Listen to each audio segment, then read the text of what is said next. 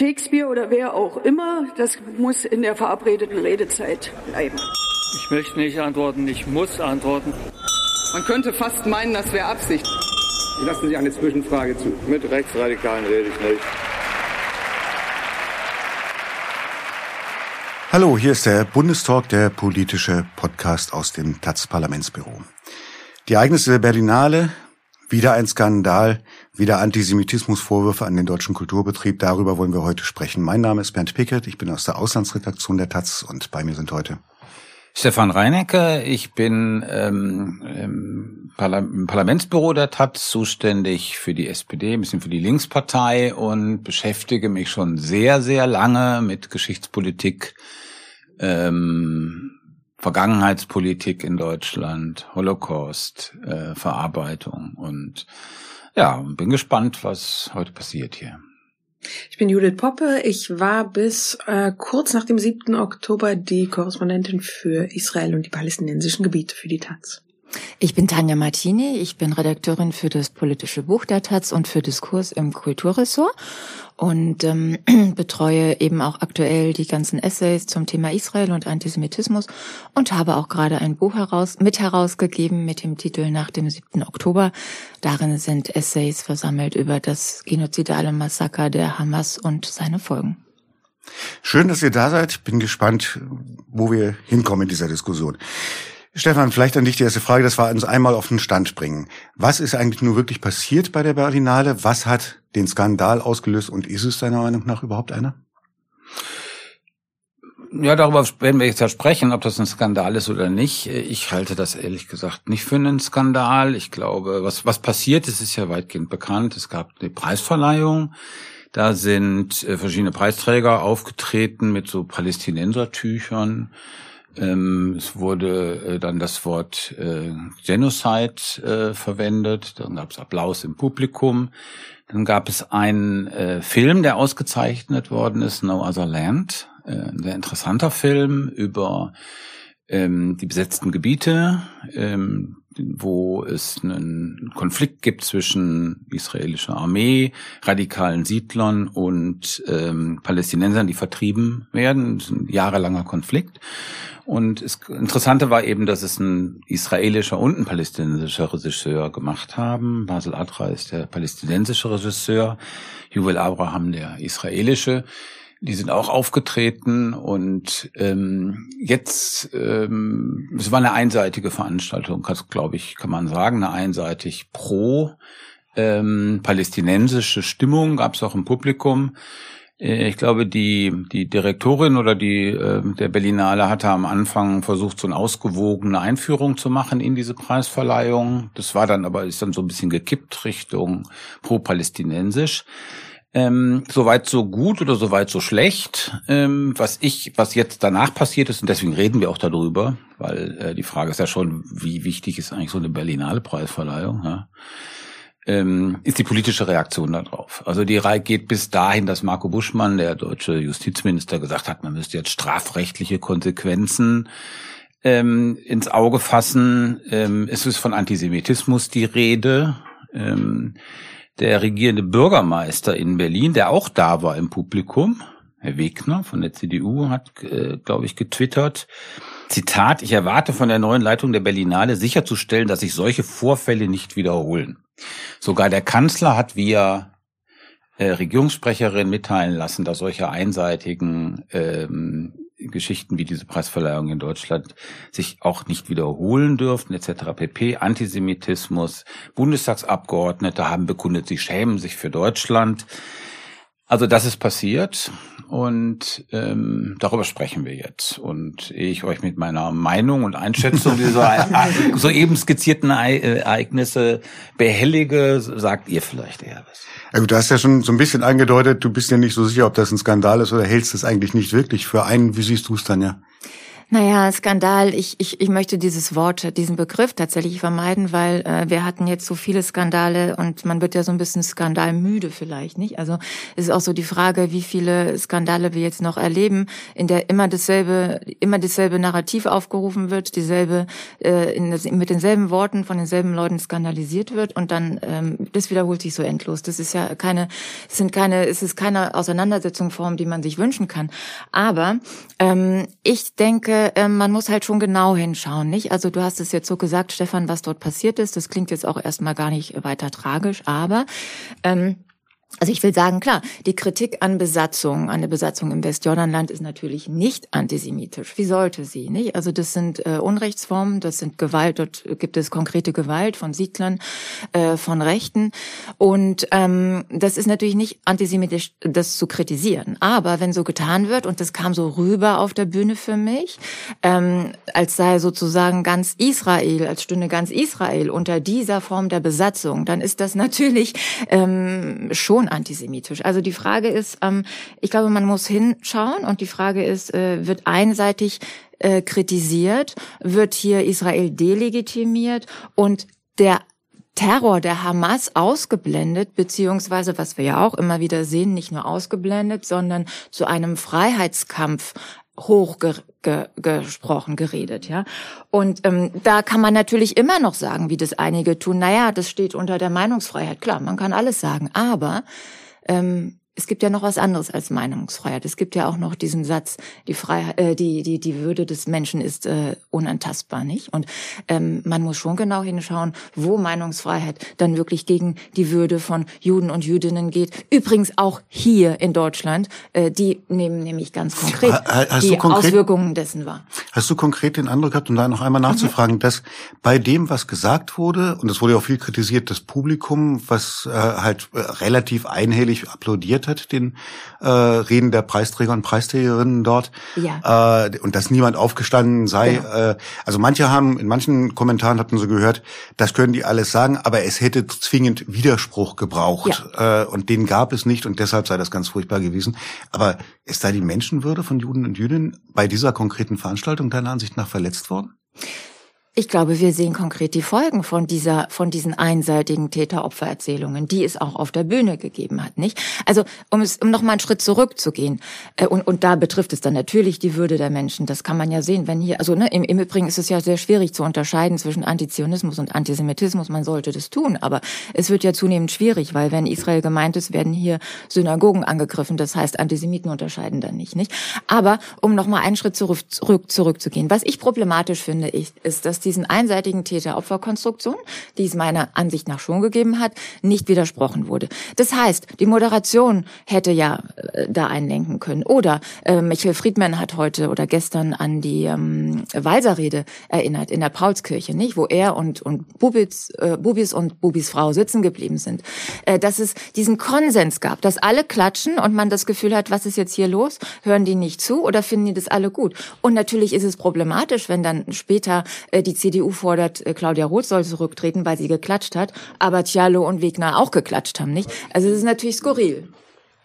Ich finde, ähm, ich sehe das ein bisschen anders. Ja. Ich finde, ähm, es gab in Tagesthemen, ich glaube am Sonntag oder am Montag, ein Interview mit dem Cialo, den du gerade erwähnt hast, mhm. den Berliner. Also Cialo, der Berliner Kultursenator. Der Berliner Kultursenator, der auch wie alle also geradezu sturzbetroffen war über das, was Schreckliche, was da passiert ist. Ich kann dieses Schreckliche, was da passiert ist, nicht so richtig erkennen. es ist einseitig gewesen, aber es gibt eben einseitige ähm, äh, ähm, Sichten auf diesen Konflikt. Der deutsche äh, Diskurs ist meiner Ansicht nach auch einseitig und das war eine internationale Veranstaltung und das, die ist eben schlechter kontrollierbar. Und es gibt eben, man erkennt, glaube ich, und deswegen sprechen wir auch darüber, dass das Interessante daran. Es gibt eine große Kluft zwischen dem, wie in Deutschland über diesen Konflikt gedacht wird, unter welchem Filter man diesen Konflikt sieht, nämlich dieser äh, nationalsozialistischer Antisemitismus. Das ist sozusagen der Filter und wie man, wie viele in Deutschland darauf gucken, deswegen diese alarmierten Reaktionen. Global ist es, insbesondere im globalen Süden, schaut man durch ein ganz anderes Muster da drauf. Und das ist sozusagen, glaube ich, dazu heute zu erkennen gewesen. Nämlich, man sieht da drin einen kolonialen Konflikt. Und diese beiden Diskurse sind sozusagen auf diesem Feld Berlinale da irgendwie aufeinander geprallt. Und deswegen gibt es jetzt diese deutsche Reaktion. Und ähm, was mich wirklich irritiert, ist dann sowas Tagesthemen wo also Ingo Zamperoni, ein sehr souveräner äh, Journalist, dann in diesem Interview mit Cialo sagt, äh, von denen als Täter spricht. Damit meinte der unter anderem diese am Anfangs erwähnten beiden, Basel Adra und Joel Abraham, die diesen Noah Salent-Film gemacht haben. Und ich finde, das geht nicht. Man kann nicht solche Leute, die sie auch noch so, also paradigmatisch, vielleicht Judith, kannst du gleich fest dazu sagen, diese, diese, diese Dialogfähigkeit, die ja verloren geht in diesem Nahostkonflikt, die den repräsentieren, die können doch nicht in der zentralen deutschen Nachrichtensendung einfach so als Täter bezeichnet werden. Wo sind wir denn hier? Und der Vorwurf der Einseitigkeit, den ja auch Scholz erhoben hat, mal ganz kurz das Gedankenexperiment. Auf dieser Veranstaltung wäre nicht, äh, was ich ehrlich gesagt ein bisschen lächerlich fand, mit diesen Palitüchern da aufzumarschieren, ja, und das für Gaza Solidarität zu halten und danach Sekt und Häppchen, gibt's Sekt und Häppchen, also das ist so eine Form von politischem Aktionsform, die mich nicht sehr beeindruckt, aber das so in Parenthese gesprochen. Wenn man sich mal kurz vorstellt, da wäre nicht irgendwie Genozid und, und Palitücher gewesen, sondern Israel Flaggen und Solidarität und Erinnerung an den 7. Oktober und äh, Free äh, Gaza from Hamas. Wäre dann auch in Deutschland das, äh, hätte der Kanzler sich aufgerufen gefühlt, mitteilen zu lassen, dass solche Einseitigkeiten nicht mehr vorkommen dürfen? Ich glaube das nicht. Und hier sind wir an einem entscheidenden Punkt. Dieser deutsche Diskurs ist unglaublich eng und er wird immer enger. Und deswegen reden wir über diese Berlinale, weil es, glaube ich, eine Kette von Ereignissen gibt, die diese diskursive Verschiebung und Verengung Verengung, äh, die auch kulturpolitisch meiner Ansicht nach bedenklich ist, äh, aufzeigt. Ich würde ganz kurz bevor ich weiß, dass Tanja ist schon sehr ja, äh, zu entgegnen will, aber ich würde trotzdem gerne einmal Judith mit reinholen. Äh, unter ich höre mir das auch dessen, gerne so von außen an. Nee, nee, unter, nein, unter Aufgreifen dessen, was Stefan gerade gesagt hat, weil du ja nur sehr lange, mhm. etliche Jahre aus Israel, äh, sowohl auf die deutsche Debatte geschaut hast, aber auch die israelische, innerisraelische Debatte mitgekriegt hast. Und qua, wenn man da als Taz-Korrespondentin ist, hat man auch linke Freunde, israelische Freunde mhm. und kriegt auch den linken israelischen Diskurs, der ja auch nicht immer unisono ist, sondern auch wie in allen linken Diskursen sehr streitbar, aber kriegt den trotzdem mit ist dort die Diskursebene. Stefan hat gesagt, in Deutschland ist der Diskurs unheimlich eng geworden, der Diskurskanal quasi, in dem man sich bewegen kann. Ist der in Israel größer? Empfindest du das auch so, dass hier die Verengung ist? Also zumindest in linken Kreisen. Wir wissen ja, wie die politischen Mehrheitsverhältnisse in Israel sind, aber ist das da anders? Äh, wir hatten ja vorhin schon mal kurz ja. drüber gesprochen.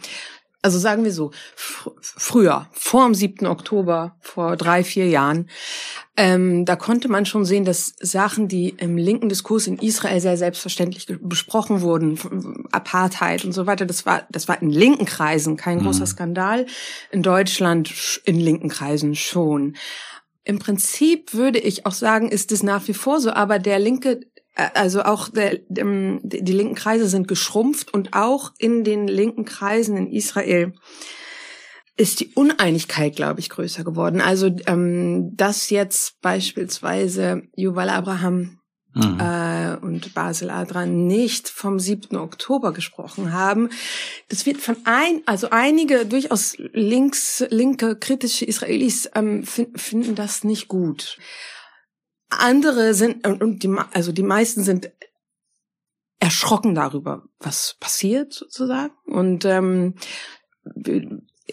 Yuval Abraham hat auch gerade ein, ein Tweet, nee, es heißt hm. jetzt ein Tweet. X, wie heißt denn das ja, jetzt? Ich lese da gleich noch ein kleines Zitat draus vor. Gut, wenn du daraus vielleicht, ja, äh, ich, ich, ich greife schon mal kurz hm. vor, also er bekommt Morddrohungen in, im hm. israelischen Fernsehen, in einem Sender, der eigentlich eher liberal, als liberal gilt, wurde seine Äußerung auch als antisemitisch ähm, äh, gekennzeichnet.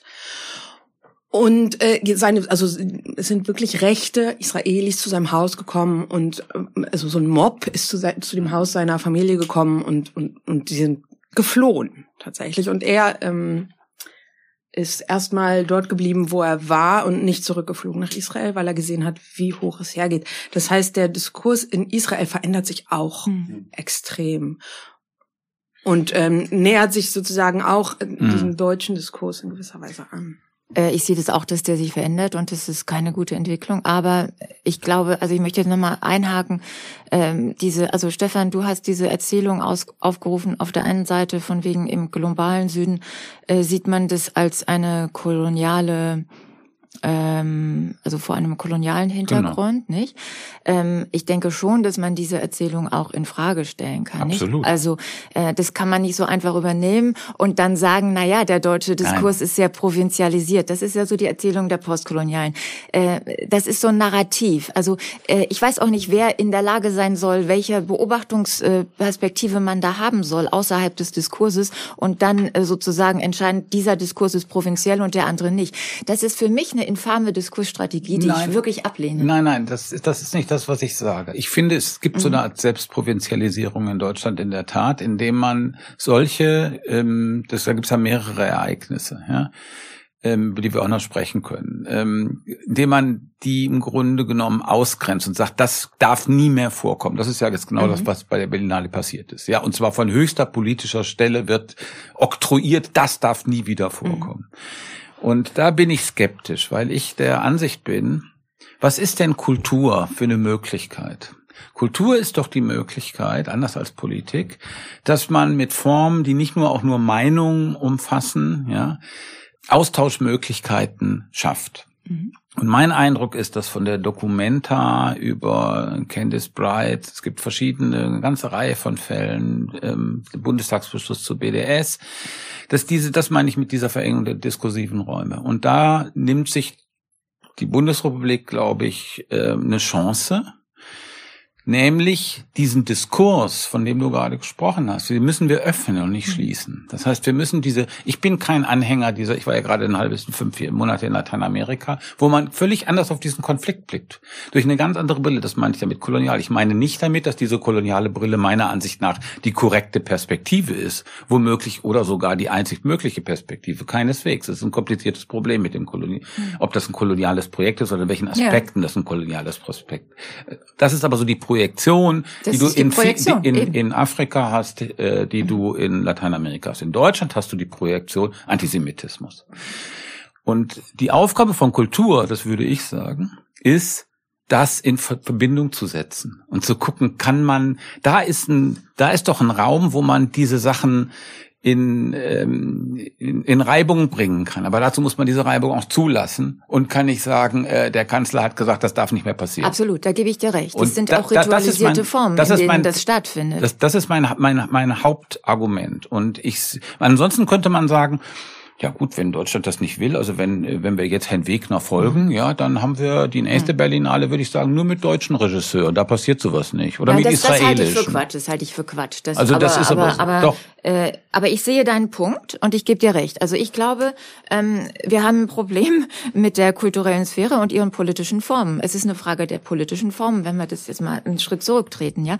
Wir sehen auf der einen Seite die Ritual, die totale Ritualisierung, ja, da gebe ich dir auch recht, was, was Scholz oder Kai Wegner oder auch äh, Joe Giallo jetzt sagen, ähm, das interessiert mich tatsächlich gerade mal gar nicht, weil es hat äh, überhaupt keine Folgen und es ist das falsche Vokabular und es ist die falsche Ansprache. Sie ist nicht gut für die Juden und Jüdinnen in diesem Land. Und ich glaube auch nicht, dass eine Antisemitismusklausel weniger Antisemitismus äh, bringt. Ja, also das, äh, da sind wir uns wahrscheinlich einig. Aber man muss doch klar sehen, seit 1967, seit dem Sechstagekrieg, ist es so, dass in großen Teilen der Linken leider auch, also ich sage nicht die Linke, sondern in Teilen, die äh, Israel einfach als äh, der Zionismus mit ähm, Kolonialismus und Imperialismus gleichgesetzt wird. Und das war vor 1967 völlig anders, nicht? Da hat man auf Israel geschaut als das äh, Land der Überlebenden und so, nicht? Und das hat sich gedreht. Und das kann man doch nicht einfach so übernehmen und jetzt plötzlich äh, all diesen, diesen, diesen einseitigen Konstruktionen recht geben. Aber nochmal zurück zu den politischen Formen. Das eine ist die, sind die ritualisierten äh, äh, Ansprachen. Das andere ist aber, ich sehe tatsächlich auf der anderen Seite, dass es wie soll ich sagen, äh, fast nur noch regressive Formen des Politischen gibt, nicht? Also das ist doch alles eine, eine ganz eine einzige große Ambivalenz, Ambivalenzvernichtung. Wenn du dir anschaust, dass im Hamburger Bahnhof äh, eine Frau, die im Jü das jüdische Museum repräsentiert, äh, als Jüdin gelesen, wie man heute sagen würde, ähm, niedergebrüllt wird, ja, mhm. ähm, dass jetzt auch die Biennale in Venedig boykottiert werden soll. Ich glaube, 9000 KünstlerInnen haben mittlerweile diesen Aufruf unterschrieben, Israel soll nicht an der Biennale in Venedig teilnehmen. Also diese Formen, die das annimmt und auch die Kofia auf der Bühne, das ist ist auch regressiv. Da stellt sich einer mit der Kofia hin, der andere sagt äh, Genozid und Apartheid. Darüber müssten wir vielleicht auch reden. Darüber können Genozid, wir gerne ne? sprechen. Und ähm, das, das ist regressiv. Und das sind keine politischen ich, Formen, ich bin, die mich noch interessieren. Da, ich bin da äh, zum Teil mit einverstanden. Zu, ja. zu, dem Hamburger Bahnhof muss man vielleicht kurz was sagen. Das ist, glaube ich, passiert hier vor. Ja, das, ist ein paar Wochen, das ist ein paar Wochen her. Mhm. Das war eigentlich eine äh, Aktion, die ausging von einer kubanischen äh, Künstlerin, genau. Tanja Bruguera, ja. die in Kuba heftigste Repression ausgesetzt war, immer wieder ins Ausland reisen konnte, inzwischen nicht mehr zurück. Von der Lesung von Hannah Arendt. Eine, eine Lesung, 100 Stunden aus Hannah Arendt sollte gelesen werden von mhm. unterschiedlichen Personen ja. und insbesondere dann, als äh, eben eine jüdisch gelesene Person, sagen wir mal, ja. ähm, äh, dran war, da ist dann ein, äh, ja, wie sagt man das, pro-palästinensisches pro Aktivistensturmtrupp ist da rein und hat so wirklich niedergebrüllt. Niedergebrüllt, das Ganze. wirklich niedergebrüllt. Äh, ja. Und dieses Niederbrüllen, das haben wir ja jetzt mehrmals erlebt bei verschiedenen Veranstaltungen, ja. äh, wobei die Erzählung funktioniert halt eben auch wieder andersrum und da würde ich dann doch ganz gerne noch mal kurz den den äh, Joel Abraham zitieren ja. aus seinem äh, Spot. Ähm, Judith hat es ja vorhin schon gesagt, dass er halt Morddrohungen bekommen hat, auch mhm. äh, nachdem ihm, also was hat er gesagt auf der Bühne? Er hatte auf der Bühne in seiner Dankesrede äh, vor allem äh, gesagt, wir beide kehren demnächst zurück. Wir wohnen 30 Autominuten voneinander entfernt, mhm. aber ich lebe unter Zivilrecht, mein Freund lebt unter äh, Armeerecht. Ich kann wählen, er kann es nicht. Also er hat die unterschiedlichen mhm. Rechte, äh, die, die sie beide, die sie da zusammen den Preis gekriegt haben, haben, wenn sie in ihre Heimat zurückkehren, problematisiert und hat dann auch den Begriff Apartheid äh, benutzt für dieses System, wie Judith vorhin ja gesagt hat, ist unter israelischer besatzungskritischer Linke relativ normal ist. Jetzt hat er mhm. geschrieben, ähm, ich bekomme immer noch Morddrohungen und musste meinen Heimflug stornieren. Dies geschah, nachdem israelische Medien und deutsche und deutsche Politiker meine Berlinale Preisverleihungsrede, in der ich die Gleichstellung von Israelis und Palästinensern, einen Waffenstillstand und ein Ende der Apartheid forderte, absurderweise als antisemitisch bezeichneten. Der entsetzliche Missbrauch dieses Wortes durch die Deutschen, nicht nur um palästinensische Kritiker Israels zum Schweigen zu bringen, sondern auch um Israelis wie mich zum Schweigen zu bringen, die einen Waffenstillstand unterstützen, der das mhm. Töten in Gaza beenden und die Freilassung der israelischen Geiseln ermöglichen würde, entleert das Wort Antisemitismus seiner Bedeutung und gefährdet damit Juden auf der ganzen Welt. Da meine Großmutter in einem Konzentrationslager in Libyen geboren wurde und der Großteil der Familie meines Großvaters im Holocaust von Deutschen ermordet wurde, finde ich es besonders empörend, dass deutsche Politiker im Jahr 2024 die Dreistigkeit haben, diesen Begriff auf eine Weise gegen mich zu instrumentalisieren, die meine Familie gefährdet. Das schreibt er. Das ist ziemlich stark habe ich bis jetzt eine Reaktion jener angesprochenen deutschen Politiker auf das gehört, was jetzt auch schon etliche Stunden oder schon gar schon gestern seit gestern Abend online steht? Ich habe es noch nicht gehört. Habt ihr da was gehört? Nee, und das wundert mich auch, wenn da was kommen würde, weil in der Regel solche Stimmen, die gab es ja öfters schon in dem deutschen Diskurs in den letzten Jahren, ignoriert werden. Also die von linken, linksliberalen äh, Jüdinnen und Juden in Deutschland, die diese Form von instrumentellem Antisemitismusbegriff, der wie gesagt meiner Ansicht nach sich ausweitet und immer weiter ausweitet, kritisieren, werden ignoriert. Von wem werden die ignoriert? Ich sehe diese Leute in jeder Talkshow, in allen Feuilletons. Ich sehe nicht, dass irgendjemand das, das schließt so ein bisschen daran an, dass jetzt auch und Die Frage war nach der nach politischen Reaktionen auf sowas und da sehe ich ähm, nicht, dass die als Ansprechpartner für Politik eine Relevanz haben. Die werden als marginale Stimmen. Äh, sag mal, wen du meinst. Also ich meine, Deborah Feldmann, äh, die man vielleicht dazu zählen könnte jetzt, äh, war tatsächlich ja in etlichen Talkshows. Im Moment habe ich das Gefühl, ist sie so ein bisschen raus jetzt gerade, zieht sich aber vielleicht auch raus, weil sie auch alle möglichen Anfeindungen kriegt. Egal jetzt, wie nee, wir zu ihr nicht, stehen. Nicht, weil sie Anfeindungen kriegt, weil sie tatsächlich äh, äh, auf eine ganz, ganz üble Weise auf Twitter, Ex, was auch immer, agiert hat zuletzt jetzt nämlich tatsächlich äh, einzelne Leute äh, mit Foto äh, ähm, gepostet hat, um zu beweisen, das sind, weiß ich nicht, aus Kindheitstagen mit, äh, zum Teil hatten die ein Kreuz um den Hals, um zu zeigen, das sind aber gar keine Juden, die sind mhm. irgendwann konvertiert, die sprechen aber für uns, also diese Gemeinschaftskonstruktion auch merkwürdig. Äh, sie hat äh, unter anderem auch einen Taz-Praktikanten äh, öffentlich mit Foto äh, ge ge gepostet und dazu aufgerufen, dass man doch äh, Wissen über ihn sammeln sollte und wer ist er eigentlich. Also das sind, wenn wir da angelangt sind, mhm. Entschuldigung, ich glaube, sie hat sich gerade selbst äh, aus, außerhalb des Diskurses ich, das, das bewegt. kann ich nicht beurteilen, das habe ich nicht mitbekommen. Okay, ich war also nicht da. Mal, es gibt aber, es, es, gibt da sozusagen aber Spiegel, das ist ja eine spiegelsymmetrische Geschichte dann, weil es gibt ja auf der anderen Seite in diesem deutschen Antisemitismusdiskurs, den du gerade in diesem Zitat Abraham kritisiert, gibt's ja dieses Suchen nach Stellen. Wo hat jemand vor x Jahren vielleicht einen BDS-Aufruf unterschrieben oder auch nur äh, eine Kritik des BDS äh, ähm, BDS-Beschlusses des Bundestages. Also das funktioniert nach so einer Polizeilogik. Ja? Vielleicht musst du ganz kurz mal BDS-Beschluss des Bundestages. Na, es gab 2000, 2019 gab es einen Beschluss, also kein Gesetz, sondern einen Beschluss äh, des Bundestages mit überwiegender Mehrheit der Abgeordneten, wo also festgestellt wird, dass BDS, Boycott, die Investment Sanctions, eine ähm, Bewegung, die, glaube ich, 2005 gegründet worden ist äh, von Palästinensern, ähm, dass die antisemitisch sei. Und das hat zur Folge gehabt, dass in einzelnen deutschen Städten, Berlin, München, Frankfurt, vor allem München, öffentliche Räume ähm, Leuten, die auch nur über das über die BDS sprechen wollten, verweigert wurden, was schon ein sehr gravierender Einschnitt in Meinungsfreiheit ist. Und das mit Berufung auf eben diesen, nicht Gesetz, sondern Beschluss ähm, des Bundestages. Und das ist ein wesentlicher Punkt, eine wesentliche Station gewesen in dieser diskursiven Verengung, die ich äh, beschrieben habe. Und ähm, die Stimmen, die in Deutschland zu wenig, nicht oder zu wenig gehört werden, sind meiner Ansicht nach sehr vielfältig. Also das geht sozusagen von so sehr radikal zionismuskritischen äh, Stimme für einen gerechten Frieden, eine sehr kleine Organisation, aber auch bis hin zu so Leuten wie, wie Schiemann Stein, der früher mal Botschafter war in Deutschland, ein guter Zionist und diese ganzen... Israelischer Botschafter. Israelischer Botschafter in Deutschland die also schon lange waren vor dem, was Judith vorhin beschrieben hat, nämlich vor dieser Verengung äh, des Meinungskorridors in Israel. Und die also darauf aufmerksam gemacht haben, Micha Brumlik gehört da auch zu, die darauf aufmerksam gemacht haben, die, dieser deutsche Antisemitismusdiskurs beeinflusst oder sie sehen in, in diesem deutschen Antisemitismus eine ähnliche Gefahr wie das, was sie in Israel wahrnehmen, dass es nämlich diese Verengung und die Instrumentalisierung des Antisemitismus Vorwurfs gibt, um sich gewissermaßen vor jeder Kritik zu imprägnieren. Und darauf haben sie aufmerksam gemacht, schon lange. Und das meiner Ansicht nach haben die Leute, viele Linksliberale in Deutschland, das nicht richtig wahrgenommen. Sie haben es nicht verstanden. Sie haben gesagt, ja, das ist so eine Israel-Kritik, das geht uns zu weit. Und das äh, finde ich, das fand ich fatal und blauäugig, dass man diese kritischen Stimmen nicht gehört hat und nicht wahrgenommen hat. Also zu wenig. Ich, ich glaube, das ist nicht legitim, das mit der israelischen Situation gleichzusetzen und jetzt einfach so diese Instrumentalisierung als gegeben in den Raum zu stellen.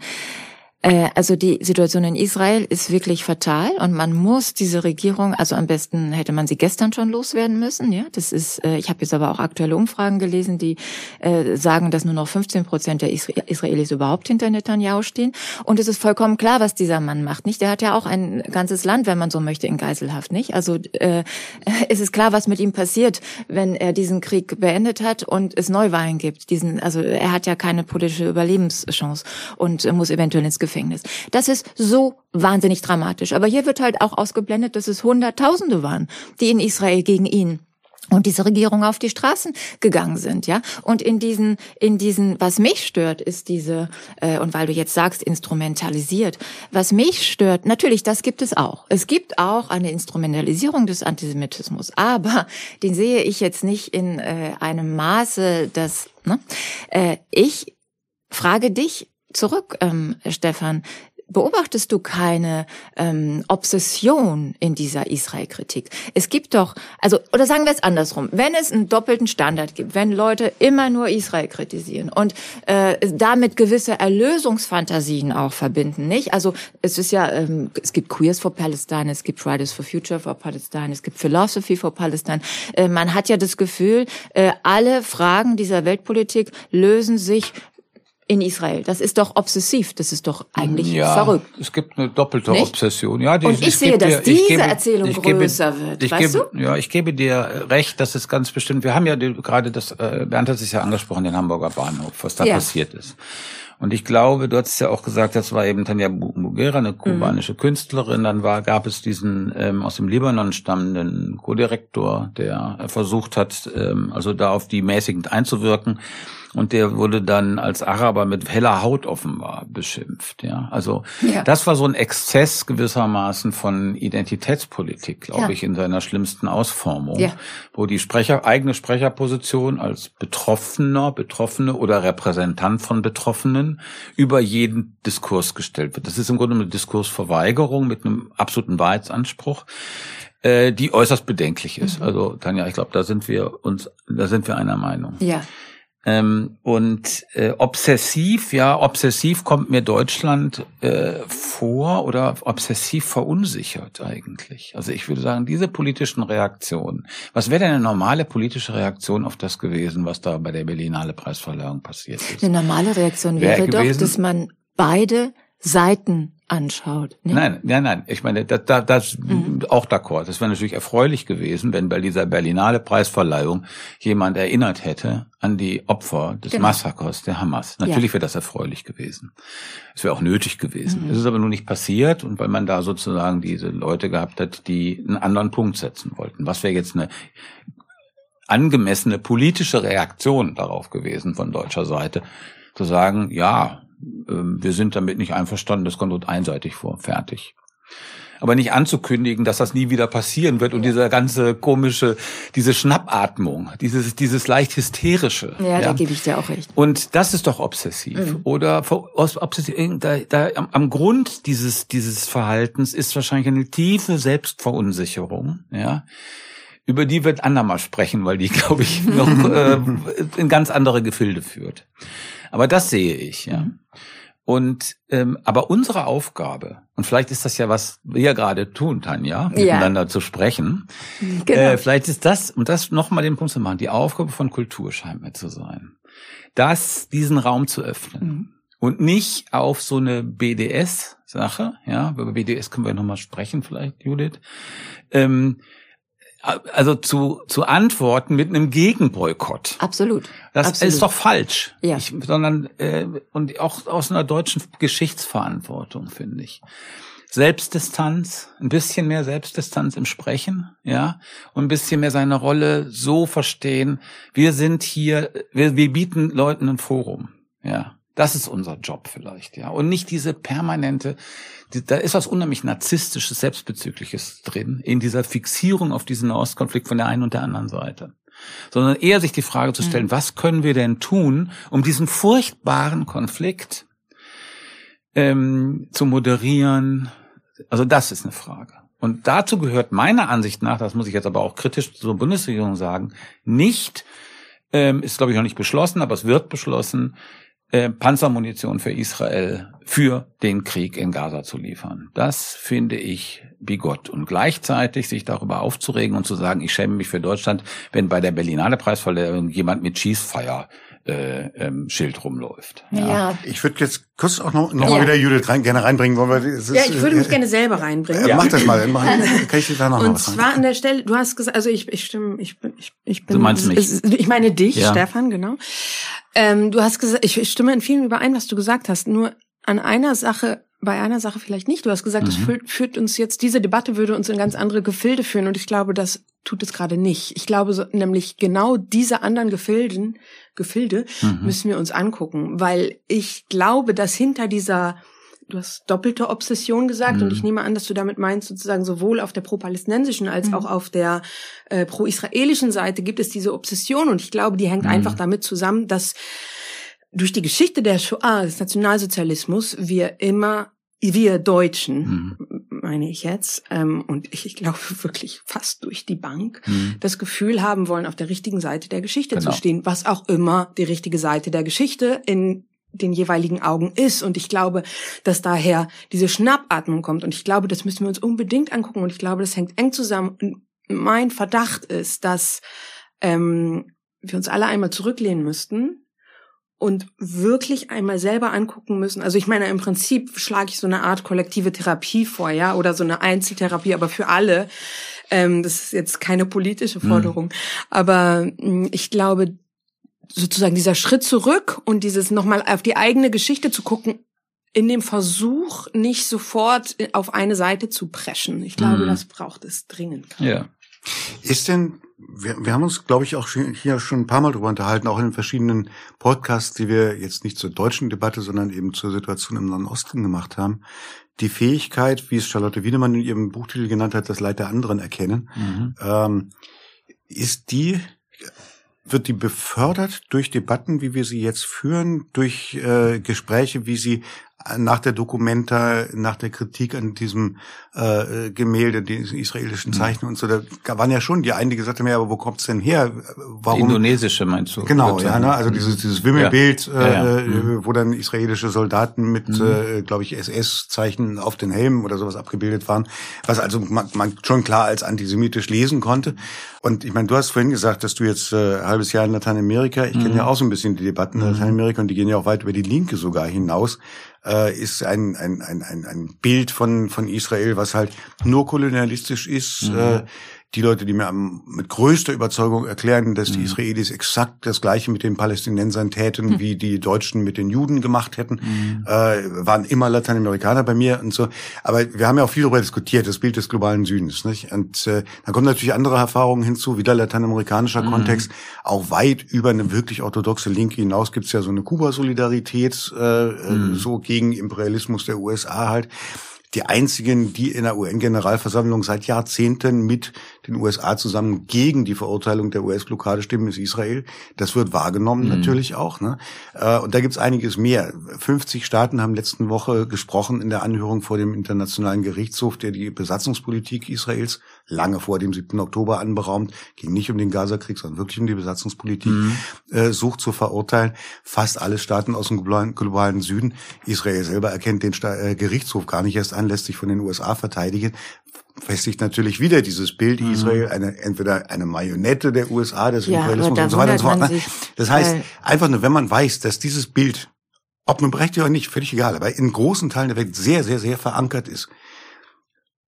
Ja, vielleicht und man ist das dann Bild halt einen kulturellen Austausch darüber geht, ja, äh, und und und und sagt, okay, äh, wie nehmen Leute die Welt wahr und wir mhm. wollen bei sei es eben bei sowas wie der Dokumenta, mhm. wenn man noch dazu eben die Vergabe an eine Künstlergruppe aus dem globalen Süden Gruppen gibt, äh, also die, die Leitung, die das Kuratieren gibt, oder eben bei einer Berlinale, wo man bewusst auch solche Filme, eine Kontroversen und sie dann nicht aushalten kann und sagt, das darf auf deutschem Boden nicht wieder vorkommen, haben wir da nicht einen Widerspruch, der uns wirklich ins Nirvana, ins Gar, ins Gar nicht ja, sein Tanja? Also ich gebe dir bei dem letzten recht. Natürlich muss man das alles anschauen und aushalten, völlig d'accord. Aber man muss eben auch äh, die andere Seite einbeziehen und das ist nicht hm. geschehen. Und das kann man bemängeln, in, an, anders bemängeln, als das die Politik jetzt tut, aber man sollte es bemängeln.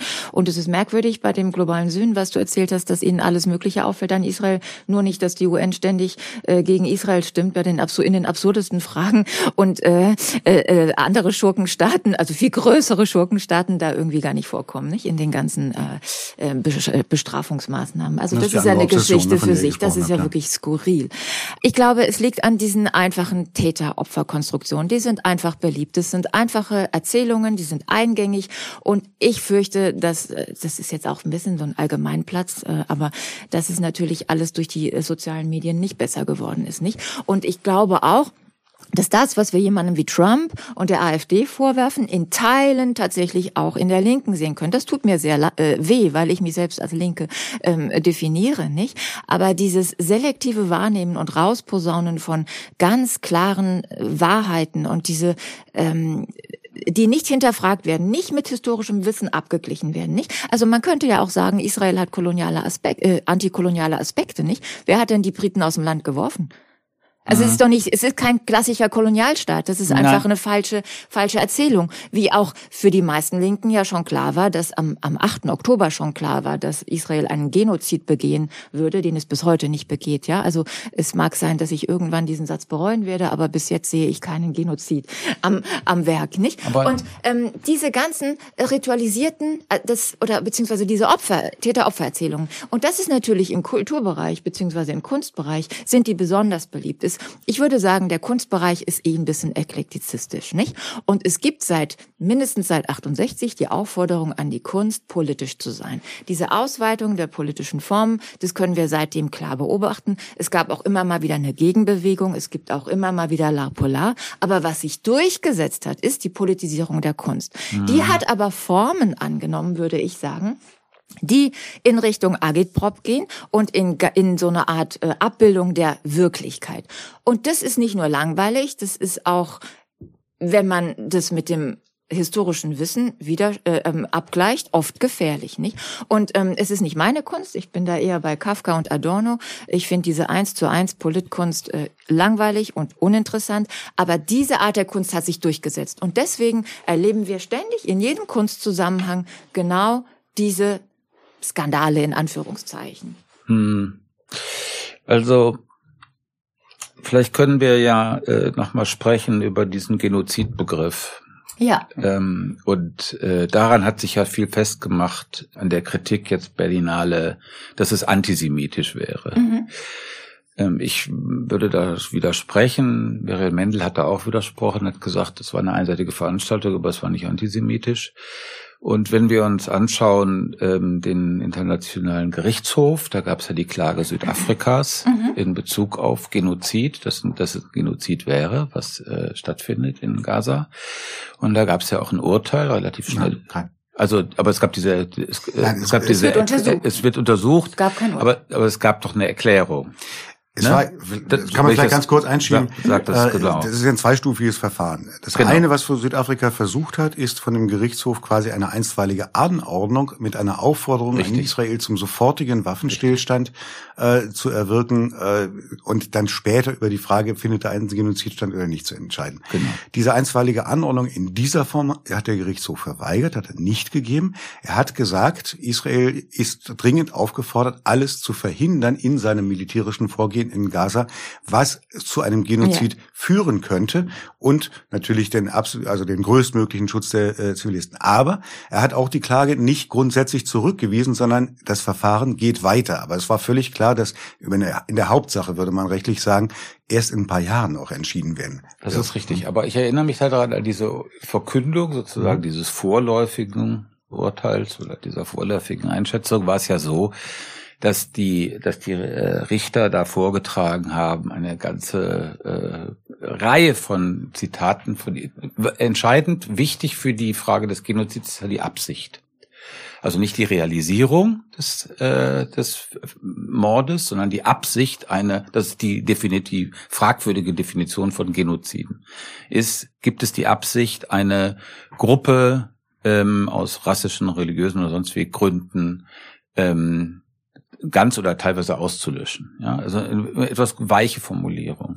Deswegen ist diese Frage der Absicht so wichtig. Und da haben die dann vorgetragen ähm, eine ganze Reihe von Zitaten, die dem entsprechen.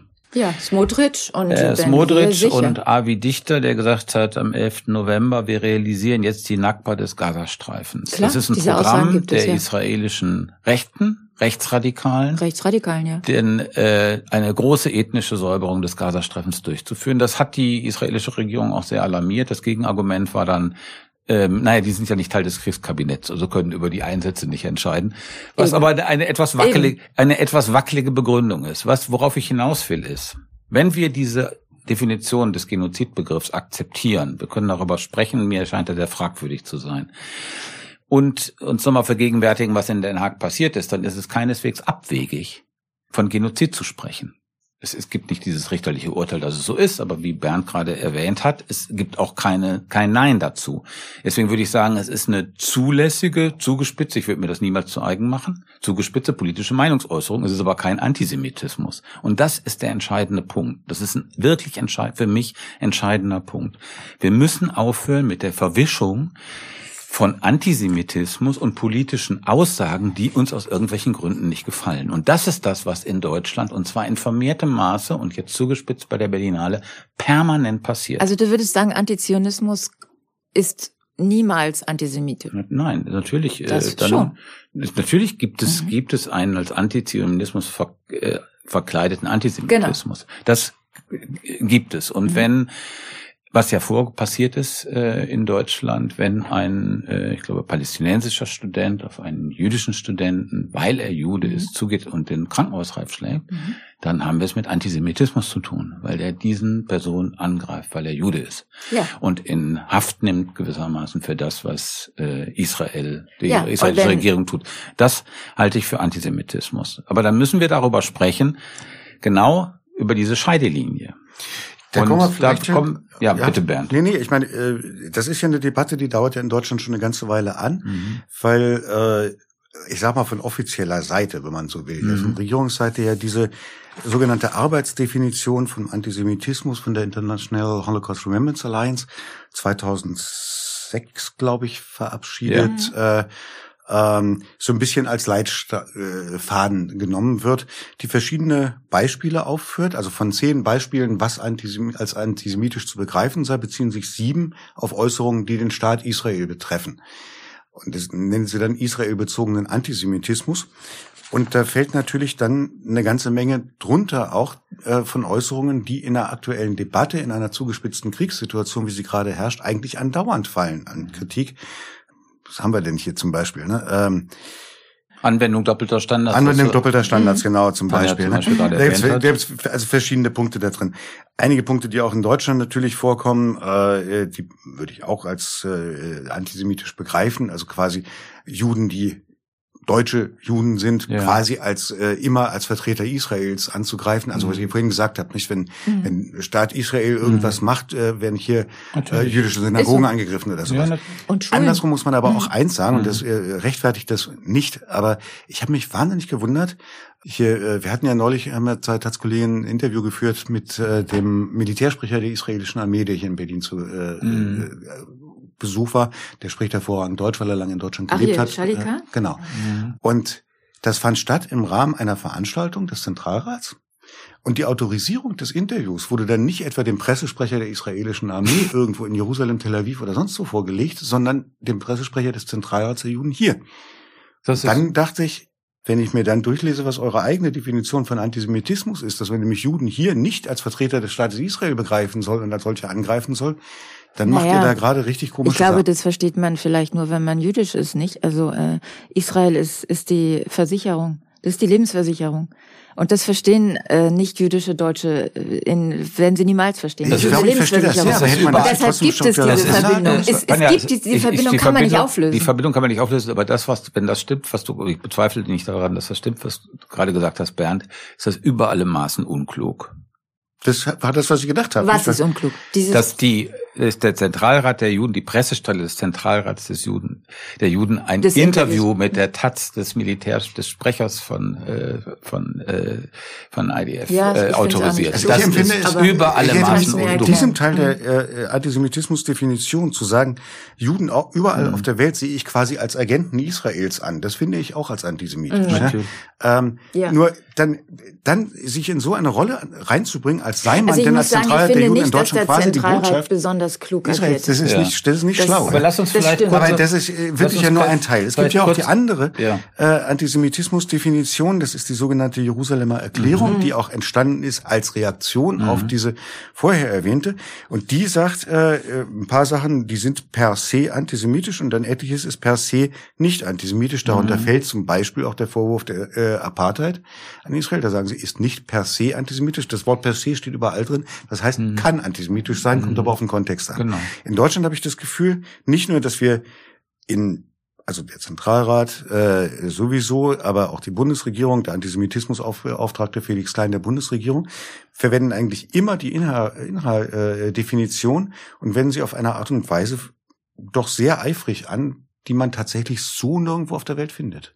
Man findet Das ja auch nirgendwo auf der Welt äh, einen, ähm, einen speziellen Begriff äh, wie Israel-Kritik. Ne? Es gibt ja auch stimmt. nicht Weißrussland-Kritik. Insofern muss man vielleicht auch anders darauf reagieren, ja. nicht? Also ähm, ich, ich finde die ARA-Definition nicht falsch. Ähm, ich, ich finde auch tatsächlich, sie ist praktikabel. Delegitimierung, doppelte Standards, ähm, Dämonisierung, glaube ich, sind die drei Ds. Das ist so ein 3D-Test, keine Ahnung. Ich habe sie auch nicht so im Kopf, weil äh, mir ist das immer ein bisschen zu bürokratisch alles. Und ich denke, man erkennt Antisemitismus da, wo er auftritt. Man erkennt ihn einfach. Und dieses nerdige, wir basteln an diesen äh, Definitionen rum und dann unterschreiben 300 Professoren. Ich find's lächerlich, tut mir leid. Nee, das ist nicht lächerlich, das ist die begriffliche Arbeit, die äh, wir den Luxus haben, leisten zu können. Ja, aber Tanja, dann da muss man dir- doch, aber ich dir- dann bitte würde ich dir- richtig begriffliche dann Arbeit. dir- Genozid, Apartheid. Dann, dann würde ich dir wirklich, äh, da würde ich dir wirklich widersprechen, weil ich finde das wichtig und das, was passiert ist mit der äh, IHR-Definition, ist eine steile politisch motivierte Karriere, weil ich meine, der Autor dieser äh, Definition, das war Kenneth Stern, der hat sich ja, oder einer der Hauptautoren, der sich, hat sich ja mittlerweile davon, schon vor längerer Zeit davon distanziert, hat gesagt, das war eine Arbeitsdefinition, mit der wir versucht haben, sowas zu beschreiben. Das war nicht gedacht, um damit Verbote zu legitimieren. Also er hat gesagt, also das ist auch nicht wissenschaftlich, es war auch nie gedacht als eine wissenschaftliche Ja. äh, Diskussion. Das wird in der ganzen Diskussion gewissermaßen nicht beachtet und dafür äh, passiert das Umgekehrte, dass nämlich diese nicht wissenschaftliche äh, Definition eine steile Karriere gemacht hat, dass im Grunde genommen sich immer mehr in, internationale Institutionen diese Definition übernommen haben. Und der, was Bernd gerade erwähnt hat, also der, diese Je- Jerusalemer Erklärung war ein Versuch, begr mehr begriffliche Klarheit da reinzubringen und eine Unterscheidungs keine und begriffliche ein Klarheit, Unterscheidungsvermögen. Äh, Wenn vor jedem äh, äh, Nomen per, äh, per nicht per se steht, also ne, Apartheid ist nicht Das- per se Antisemitisch, Da- also da- dann ist, das auch kein Fortschritt. Nein, es ist, du musst schon Kontexte. Also wenn sozusagen ein, ähm, ein Deutscher Mhm. Diese NS-Metaphorik nimmt, um Israel zu kritisieren, dann ist es was anderes, als wenn das ein Palästinenser in der Westbank tut. Das ist ein Unterschied und den müssen wir wahrnehmen. Das ist nicht, also es gibt sozusagen kein, kein Schema. Das gewissermaßen völlig eindeutig und das nehmen wir mit nach Hause und jetzt wissen wir, was Antisemitismus ist. Aber ich finde, diese Jerusalemer Erklärung ist viel äh, schärfer und brauchbarer als diese sehr verwaschene, ich meine, der Kern dieser, genau dieser, dieser, Aber gut, dieser, uns jetzt ewig dieser, der. Kern dieser IAA-Definition ist ja Antizitat. Antisemitismus ist eine bestimmte Wahrnehmung von Jüdinnen und Juden, die sich als Hass gegenüber Jüdinnen und Juden ausdrücken kann. Das ist doch also wirklich nicht brauchbar, was heißt kann. Und das ist der, der, erste Satz, glaube ich, oder der ersten Sätze. Und da, damit kann man im Grunde genommen nicht arbeiten. Und aber Ja. meiner Ansicht nach wird damit gearbeitet, weil man genau dieses Geschäft damit bestens betreiben kann, nämlich eine, eine immer weitere Ausweitung dieses Antisemitismusbegriffs, Ich der sehe immer da kein unklarer Geschäft. wird. Ich sehe da kein gerne- Geschäft, Stefan. Das ist äh, Ich würde gerne, ich weiß, ich weiß genau, wir, wir werden damit nicht fertig Ja. jetzt hier. Ne? Ähm, äh, ich sag mal für für alle, die das jetzt mit anhören, wir werden mal die Links zu den beiden Erklärungen mit in die in die äh, Unbedingt, Beschreibung ja. des Podcasts mit reintun. Genau, dann könnt ihr das mal selber nachlesen. Ja. äh, und, und äh, auch euch eine eigene Meinung bilden, was Ja. ihr davon haltet oder so. Das ist, glaube ich, ganz sinnvoll. Und da wir jetzt so langsam aber auch schon in die Schlussgrade einbiegen.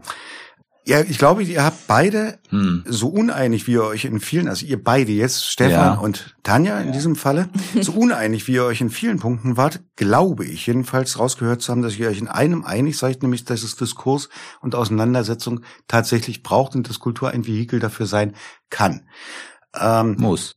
oder muss. Ja, Soll. muss, aber vielleicht nicht das Einzige. Ne? Ähm, Nein. Trotzdem ist ja die Debatte tatsächlich, wie Stefan es mehrfach beschrieben hat und du es auch für die andere Seite beschrieben hast, im Moment dabei, sich immer weiter zu verengen. Niederbrüllen einerseits versuchen Sachen zu verbieten. Mhm. Giugiaro hatte ja hier auch eine gesetzliche Regelung vorgelegen, Mhm. vorlegten wollen und ist jetzt dran an der nächsten Definition, nachdem die letzte dann abgesiegt wurde, was möglich ist und was nicht. Haltet ihr es für möglich, und das wäre vielleicht wirklich eine Frage an alle drei, Mhm. in einer Situation, die sich im Moment aufgrund der Ereignisse in Gaza eigentlich täglich weiter zuspitzt, emotional, aber auch faktisch, Mhm. haltet ihr es für möglich, dass wir in absehbarer Zeit an diesem Wunsch, zu diesem Wunsch hinkommen können, Diskursräume wirklich wieder zu öffnen? Es gibt wenig Anzeichen dafür, weil die, ähm, ich würde sagen, die Kräfte, die das durchsetzen müssten, wären eigentlich die Liberalen. Also die Liberalen, jetzt meine ich nur die FDP, sondern ich meine die liberalen Kräfte, die so ein mhm. bisschen staatsskeptisch sind, die die Freiheit, die Meinungsfreiheit höher schätzen als Staatsräson. Und die sind in Deutschland in dieser Frage still. Dröhnt still, finde ich. Ähm, und ich sehe eher eine Entwicklung, das habe ich ein paar Mal bedauerlicherweise, ähm, in Richtung mehr Verbote, restriktiver, ähm, Staatsräson, Verwischung von Antisemitismus und ähm, insgesamt ähm, also das war natürlich eine Pointe, äh, zu sagen, die nächste Berlinale ist nur mit deutschen Regisseuren. Aber in die Richtung geht es. Es gibt eine Abschottungstendenz gegen Meinungen, die jenseits dieses enger werdenden deutschen Meinungskorridors immer nur skandalisierbar sind und nicht integrierbar in den Diskurs. Und äh, das halte ich für eine bedauerliche Entwicklung, weil Deutschland war eigentlich, die Bundesrepublik war wirklich oder ist vielleicht noch immer ähm, ein Land, was irgendwie weltoffen ist ja, was äh, offen zur Welt ist und was immer sozusagen, dass sie brauchte das, die Bundesrepublik brauchte das gewissermaßen in ihrer Geschichte, diese Weltoffenheit, um ähm, anerkannt zu werden als ähm, also Soft Power im Grunde genommen. Und äh, deswegen haben wir so eine reichhaltige und internationale Kulturlandschaft, aber wenn das so weitergeht, wird die, wird die verdorren, fürchte ich. Ich sehe das ganz ähnlich. Ich ähm, bin da sehr bei dir, eine große Hilflosigkeit ähm, bei sozusagen ähm, bei den Leuten, die ähm, sich weder auf der einen noch auf der anderen Seite wiederfinden und ähm, die nicht wissen, wie sie sozusagen diese Brücke schlagen können. Sie, siehst du da einen Unterschied? Weil auch wir, wir hatten ja im letzten Jahr hier auch in der Taz auch zu Besuch ähm, zu einer Veranstaltung und dann noch im Interview diese äh, Vertreter und Vertreterinnen von Standing Together, also einer israelisch also jüdisch-palästinensischen israelischen Organisation, die versucht mhm. noch Brücken zu schlagen ähm, die natürlich sehr klein sind, auch in Israel, jetzt ein bisschen Zuspruch zwar gekriegt haben, weil es ja auch Leute gibt, die mhm. aus ihrer Hilflosigkeit heraus eine Orientierung suchen und sagen, so geht's doch nicht weiter, wir können uns nicht auf Dauer immer nur hassen. Aber siehst du da einen Unterschied auch zwischen den Diskursräumen hier und dort? Habe ich dich vorhin schon mal so ja. ähnlich gefragt, aber würde ich tatsächlich nochmal auch in die Zukunft? Ja, sehe ich in der Tat. Das ist interessant. Ähm, ich glaube, das ist, und das kommt nochmal zurück zu dem, was ich vorhin schon gesagt habe, diese, diese Obsession hier, die führt eben auch dazu, dass es äh, also oder beziehungsweise ich glaube, es ist alles angereichert mit mit diesem Gefühl von Schuld, dass wir mit dem wir noch keinen Umgang gefunden haben bis heute nicht.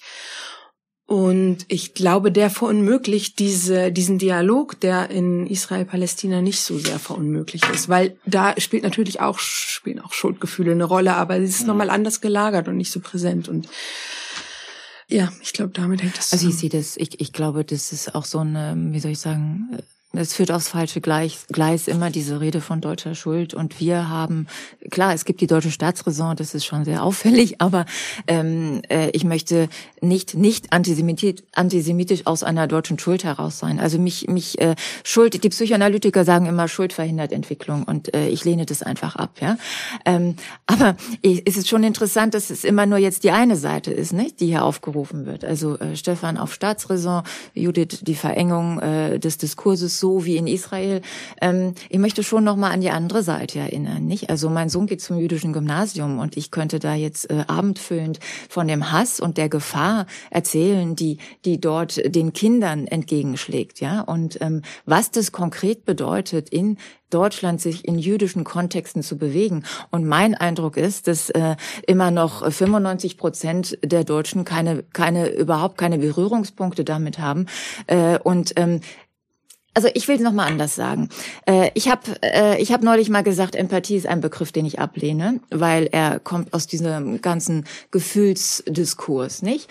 Der für mich ab einem bestimmten Punkt kein politischer Diskurs mehr ist, nicht? Und ähm, habe vorgeschlagen, statt Empathie von Solidarität zu sprechen. Das ist ein klassisch politischer Begriff. Aber nach dem 7. Oktober muss ich das tatsächlich ein bisschen revidieren, weil ich finde es total erschreckend, dass es, wie Meron auch sagt, Meron Mendel, ähm, dass es so gut wie keine Empathie mit den ähm, massakrierten und auf eine Weise massakrierten Menschen der Kibbuzim in den Kibbuzim gegeben hat, die mich völlig, also wirklich völlig ratlos gemacht hat. Und es war, also für mich war das ernsthaft eine Zäsur auch in meinem politischen Empfinden. Ich muss es ehrlich sagen. Und äh, dass das einfach auch jetzt hier in dieser Stunde nicht aufgerufen wird, sondern immer nur Staatsräson, UN, Apartheid, Genozid und Instrumentalisierung von Antisemitismus das lässt mich ein bisschen ratlos zurück, ganz ehrlich. Ich möchte noch was dazu sagen. Was ich meine mit Schuld ist, also ich glaube, das äußert sich eben in sehr vielen Formen und ich glaube, es äußert sich eben auch in Antisemitismus oder in antimuslimischem Rassismus. Also ich meine das nicht auf eine Seite so. Ich glaube nur, dass da ganz viel unaufgearbeitete Geschichte ist, die, ähm, die diese ähm, Polarisierung hervorruft. Aber die Polarisierung gibt es ja auch in anderen Ländern nicht. Also in England gibt es ja auch. Vielleicht äh, ja, vielleicht nicht ganz in dem Maße wie hier, aber da könnte man ja zum Beispiel sagen, die Engländer, die Briten haben ja ein ganz eigenes Problem mit ihrer nicht aufgearbeiteten mhm. Vergangenheit. Was resultiert denn daraus für einen Antisemitismus? Das ist auch eine, interessant. Eine Bemerkung vielleicht noch zu dem, was du gerade gesagt hast. Du hast ja kritisiert, dass der, der 7. Oktober jetzt hier nicht vorgekommen ist. Ich habe den ja erwähnt. Ich habe gesagt, natürlich wäre es besser gewesen, wenn das mhm. erwähnt worden wäre bei der Berlinale Verleihung. Ich glaube, man versteht es. Ähm, um das zu verstehen, was da passiert ist, war das, glaube ich, dass die Hamas versucht hat, dieses äh, israelische Trauma, was der Holocaust ist, zu revitalisieren. Und was die Israelis im Moment tun, ist das palästinensische Trauma zu revitalisieren über diese ähm, über diese Akt, militärischen Aktionen, die so viele zivile Opfer kosten und diese Rhetorik von Nakba. Also die das Nakba-Trauma der Palästinenser revitalisiert. Und ich glaube, wir, unsere Aufgabe ist, die wir den Luxus haben, uns das angucken zu können, ja, mhm. in diesem zwar nicht gemütlichen, fensterlosen Raum, aber doch sicheren äh, Berlin, ja, wo wir hier sind, ja, ähm, sollten uns das angucken und sollten uns überlegen, was können wir tun um Räume zu schaffen, wo sowas diskutierbar ist, ja. um Möglichkeiten zu schaffen. Und das ist die deutsche Rolle. Und ich finde, auch vor dem geschichtlichen Hintergrund sollte das die deutsche Rolle sein. Mit diesem etwas pastoralen Schlusswort. Ja, du, du, du, bist noch, also, das ist noch gar nicht das Schlusswort dabei. Ja, nee, ich meine, ich, ich finde, ja, wir haben sehr viele Widersprüche. Nicht? Wir haben hm. heute Abend ja. viel darüber diskutiert, äh, tatsächlich, wie äh, quasi von oben hm. äh, womöglich Diskursräume verengt werden durch Verbot etc. pp. Gleichzeitig haben wir aber ist schon so, dass du auf, Berlin, auf Berlins Straßen, ich habe noch nie einen Araber getroffen, hier der Angst hätte, auf Berlins Straßen ja, Arabisch zu sprechen. Richtig. Genau. Im Moment hörst du aber von allen jüdischen Freunden, dass sie sich nicht trauen, Hebräisch so. zu sprechen ja. auf der Straße. Ja. Insofern ist da auch eine komische Wahrnehmung auch in diesem Punkte wieder da. Nicht? Und ja. äh, das ist schon sehr, sehr, sehr widersprüchlich und vielleicht bewegen wir uns da auch in so Wellen hin, hin und her, äh, was tatsächlich Leid erkennen äh, so angeht. Natürlich sind die Bilder aus Gaza, sofern wir Bilder haben, sind dramatisch und haben Absolut. inzwischen in der internationalen Wahrnehmung äh, natürlich auch die Bilder vom 7. Oktober ein bisschen überdeckt. Ja, ne? sie das, sind das dramatisch, ist so. das ist so. Ähm, und wir sind alle aus dem Nachrichtengeschäft, wir wissen, wie schnell Nachrichtenzyklen auch gehen. Wir können zwar immer noch benennen, dass der 7. Oktober zumindest für diese aktuelle Phase der Auseinandersetzung der Startschuss war und das wahrer Punkt. Mhm. Ähm, Gleichwohl äh, berichten wir jetzt natürlich über Geiselaustausch meineswegen, aber eben auch Waffenlieferungen und äh, gibt es eine Grundoffensive in Rafah und was heißt das für die ja. 1,3 Millionen Menschen, die da hingeflohen sind, auf Anweisung der israelischen Armee, die jetzt genau. woanders hinfliegen sollen, wo die Häuser aber nicht ja. mehr da sind und so weiter. Das muss uns auch beschäftigen und das überlagert natürlich auch äh, das, das äh, auch nachempfinden und ich sehe das, also was Empathie angeht, ich habe das nie als einen Fehler empfunden oder als blöde. Ich finde, das ist eine Grundvoraussetzung, um menschlich miteinander umzugehen, sowohl in politischen Konflikten als auch in persönlichen. Ja verstehen zu können äh, oder zu wollen auch. Ne? Ich würde aber gerne, weil wir jetzt schon über der Zeit sind, mhm. mit einem, äh, weil wir werden es nicht lösen und ich glaube, die, wir werden uns wahrscheinlich auch zu ähnlichen Debatten hier noch mindestens einmal wieder treffen, auch in diesem Jahr, äh, glaube ich jedenfalls. Ich würde gerne schließen mit einem Zitat aus dem äh, Miron Mendel, haben wir schon ein paar Mal erwähnt, sein im vergangenen Jahr äh, lange vor dem 7. Oktober, muss man dazu sagen. Ja. Äh, aber so im Nachgang der Dokumenta-Debatte, wo er ja versucht hatte oder auch eingestellt worden war, um irgendwie verm zu vermitteln mhm. und eine Diskussionsebene wiederherzustellen, daran verzweifelt ist Schier und gesagt hat, ich gehe da weg, das hat alles keinen Sinn. Er hat ja dieses Buch geschrieben, äh, über Israel reden, eine deutsche Debatte. Große Leserempfehlung. Ich würde nur den Schluss, wirklich, das ist der letzte Absatz, äh, den würde ich gerne vorlesen, weil der hinterlässt einen angemessen ratlos. Wird es jemals möglich sein, hier in Deutschland eine sachliche Debatte über Israel zu führen? Oft werde ich gefragt, was ich von meinen deutschen Freunden erwarte. Wie sollen sie sich zu Israel äußern? Dann fällt mir ein, was die afroamerikanische Dichterin Pat Parker einmal zu ihrem weißen Freund, zu ihren weißen Freunden gesagt hat. Erstens, vergiss, dass ich schwarz bin. Zweitens, vergiss nie, dass ich schwarz bin. Übertragen auf die deutsche Debatte zu Israel bedeutet das, erstens, vergiss, dass Israel nach Auschwitz entstanden ist. Zweitens, vergiss nie, dass Israel nach Auschwitz entstanden ist. Und wer sich darüber beklagt, dass diese Forderung so entsetzlich widersprüchlich ist, hat damit verdammt recht. Finde ich eigentlich, also Ende lässt dann komplett ratlos, aber es beschreibt für die deutsche Debatte, für die spezifisch deutsche Debatte wirklich, glaube ich, eine ganze Menge von dem, ähm, was, was immer mitschwingt. Ja, wir, wir, das geht nicht anders. So, das war's mit dem Bundestalk für heute. Ich danke euch dreien herzlich fürs äh, fürs Hiersein. Ich danke ähm, Jansit Itchpinar für die Redaktion, Nikolai Kühling für die Produktion. Wenn ihr da draußen das gut findet, was wir hier reden, den Bundestalk insgesamt, die Folge heute, teilt uns gerne auf sozialen Medien. Das ist immer schön, wenn wir von mehr Leuten gehört werden. Wenn ihr Geld übrig habt, dann äh, guckt mal auf taz.de und findet da Taz zahlig das freiwillige Bezahlmodell der Taz. Und wenn ihr Anregungen, Kritik, Lob oder auch Vorschläge habt, worüber wir hier, hier mal diskutieren könnten, schreibt uns sehr gerne eine Mail an bundestalk.taz.de. Es gibt die, das Versprechen, jede Mail wird gelesen, vielleicht nicht jede beantwortet, aber oftmals denn schon. Vielen Dank fürs Zuhören und bis nächste Woche. Schönes Wochenende. Vielen Dank. Noch nicht Moment. So, damit ist das jetzt hoffentlich auch erledigt.